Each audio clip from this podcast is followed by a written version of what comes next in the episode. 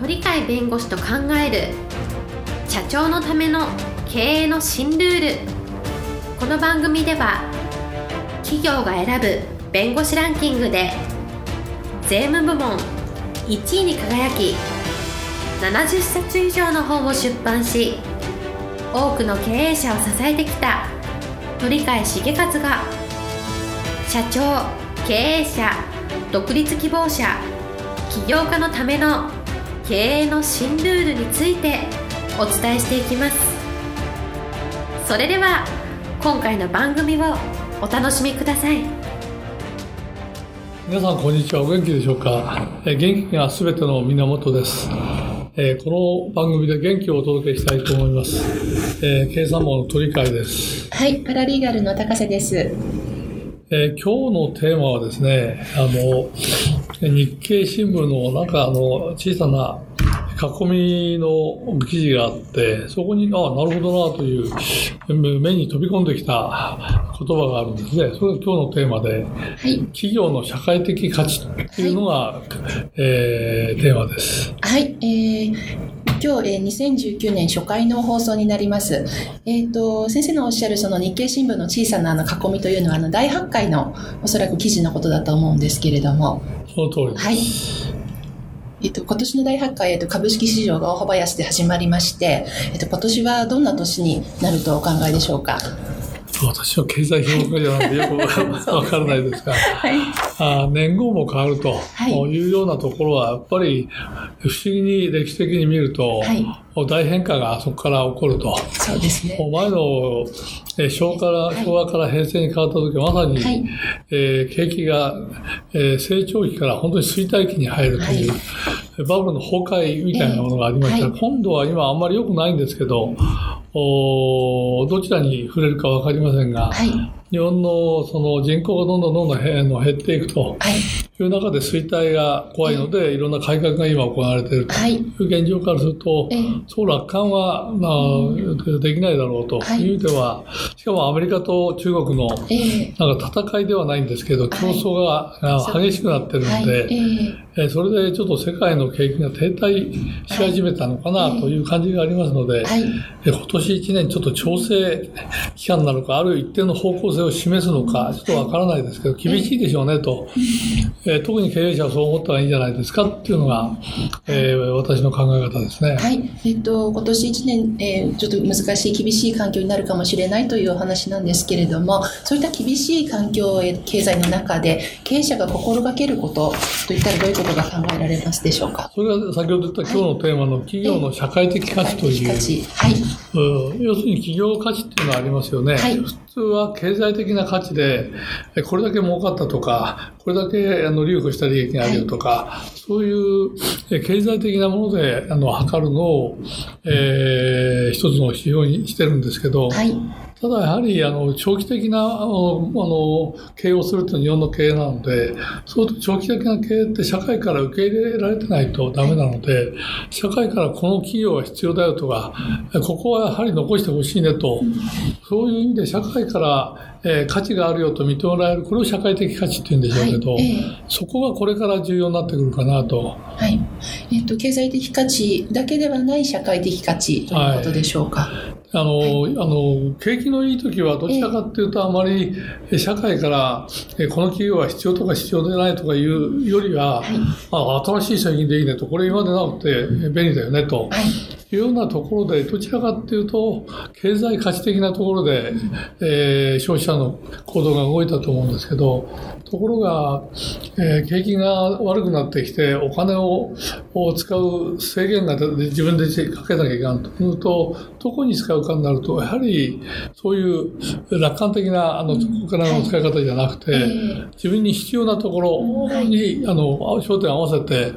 お金を使うという形で自然に商品、製品、宣伝の仕方、あの、社会における存在価値、自分が好きか嫌いかとか、そういう、どちらかというと、その企業に対する社会的なところに光を当てて、そこのところはやはり、えー、必ず、えー、消費者の目が行くよっていう、そういう形だから社会的価値がしっかりしてるかどうかはこれから生き残るためには必要かなと。逆に言うと景気が良くてもそういう企業は社会に、えー、存在感があるから、はい、えー、やっぱりアピールできるような商品とかサービスとか、様々なことをやってるんだろうから、そういう時もいいんでしょうけど、目立たない。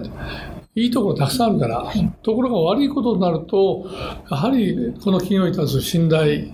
えそういうものに対する、えー、ものが意外と左右するのかなと。そういう意味では、消費者、あるいはお客さんの、えー、心をつかむという経営をするんで、やっぱり社会価値にあの力を入れた経営をしなきゃだめかなという感じはしますね。はい、えっと、今、えっと、おっしゃった消費者の心をつかむような、えー、会社で経営ということなんですけれども、具体的にどういったイメージでしょうか、消費者の心をつかむ。結局ね、えーえー、長くずっと生き残った長寿企業って日本企業多いじゃないですか。はい、世界で数が圧倒的に長寿企業多いのは日本なんですけど、はい、それどちらかというとやっぱり昔でいう三方よしみたいな、はい、あ自分たちだけ利益上げないっていう、えー、その経済価値だけ一生懸命追い。追い求めてるんじゃなくて、社会の人たちを良くすると、社会のために役立つと。売り手よし、買い手よし、えー、みんなよしみたいな、はい、社会よしみたいな、世間よしなんですけど、そういう三方よし的な発想っていうのは日本の伝統企業の中に根付いてて、それがいざっていうところのためにはやっぱり長生きのコツにはなってると、はい、うん、そういうのがあるので、やっぱりそういうずっと時代を100年も200年も300年も、まあ1000年近く乗り越えた企業もあるわけで、はい、そうするとそこのところに共通してるのは今のあれ、これからの、はい、お景気の停滞期とか悪くなったとしても、やっぱり生き残れる要素があるんだろうなと。はい。うん、今お話に出た、えっと、三方よしですけど、はい、商品の、はい、えー、精神でしたそうですね。えっ、と、えー、売り手よし、買い手よし、世間よし。世間よし。うん、売り手と買い手は分かりますけれども、世間よしという方向が重要になるということでしょうか？うん、だから、世間よしっていうのも重要。えー、お客さんも重要だし、えー、もちろん、はい、自分も重要だし、従業員のたちも重要だし、いろんなのは重要だけど、やっぱり社会というものをもっとこれ地球環境まで考えてる、はい、あの会社もありますけど、そういうところ真剣に考えてたら、他と自然に差別化ができて、どちらかというとお客さんはお金をたくさん自由に使えるときは、あんまり選別が厳しくなくお金使えると思うんですけど、やっぱり厳しい状況の中でお金の使い道のところを狭めなきゃいかん。するとやっぱりちゃんと、えー、その商品もそうだし、サービスもそうだし、この会社自体も信用できるか、みたいなところで判断していくので、はい、判断が厳しくなると。はい、そうするとちゃんとあの、いろんな面を考えながらやってる企業っていうのは、差別化が自然に出てきて、はい、他と違った商品、サービス、あるいは従業員の様々なあの活動っていうのが違った形で出てくると。はいえー、そういうのでやっぱり生き延びるとか、そういうところでも成長するとか、えー、いうのがあるんじゃないかと思うね。そうしますと、こう、キーワードは社会に役に立つという、そういうイメージそうですね。社会にやっぱり、この企業なくちゃ困るよとか、この企業が作るこの商品は、やっぱり必要だねと言われるようなものを持つか持たないかっていうのが重要だと思うんですね。少しこう視野を広くすると。そうですね。だからといって、古い商品だけ扱ってればいいんじゃない。やっぱそういう発想で作られた商品は新しい時代でもやはり適用できるはずなので、えー、そういう意味ではやっぱり、もともとがそういう企業で経営すべきですけど、停滞期になったら、えー、もう一度その経済価値ばっかりじゃなくて、その社会的価値っていうのを見直していくことの方が安全度が高いんではないかなという感じがしますね。はい。はい、えっと、その社会的価値につながるかと思うんですけれども、はい、えっと、先生が、えっと、お好きな松下幸之助さんの中で、えっと、社会的責任論というのを、はい、提言されていますけれども、はい、それもちょっとご紹介いただき社会的責任論というのはすごくわかりやすくて、自由競争とは何か、まあ、今自由競争社会ですよね。えー、はい。自由競争社会で勝ち残るのは何で勝ち残るかっていうエッセンスを社会的責任ということで言葉にも書いてるんですけど、はい彼が言ってるのは、自由競争で勝つ企業っていうのは、他の企業より社会的責任を多く果たした企業。はい。さっき言った社会的価値がやっぱり高い企業の方が最初は勝つんだと。はい。で彼がその不況に対応するにはどうしたらいいかっていうのを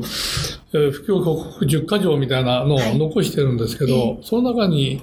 えー不況を克服するっていうのは、あの、やはり不況の時のお客さんっていうのは、商品はどういうものがあるのか、サービスがどうなのかとか、はい。価格はどうなのかとか、様々な点を厳しく吟味してくると。ええ。おそういうことからすると、これが社会的な責任を果たせば、今みたいなものを、えー社会の人を考えながらやってるからいいよっていうのははい、見分けがついてくるでしょうと。それを普段日頃からやってればもっといいですよっていう、はい。つまり不況を克服するような手段っていうのは実は公共の時でも成長する企業だっていう発想なんで、ええ常にそういう、はいはい。だから企業のおそらく原点の中に社会的価値というのがおそらくあって、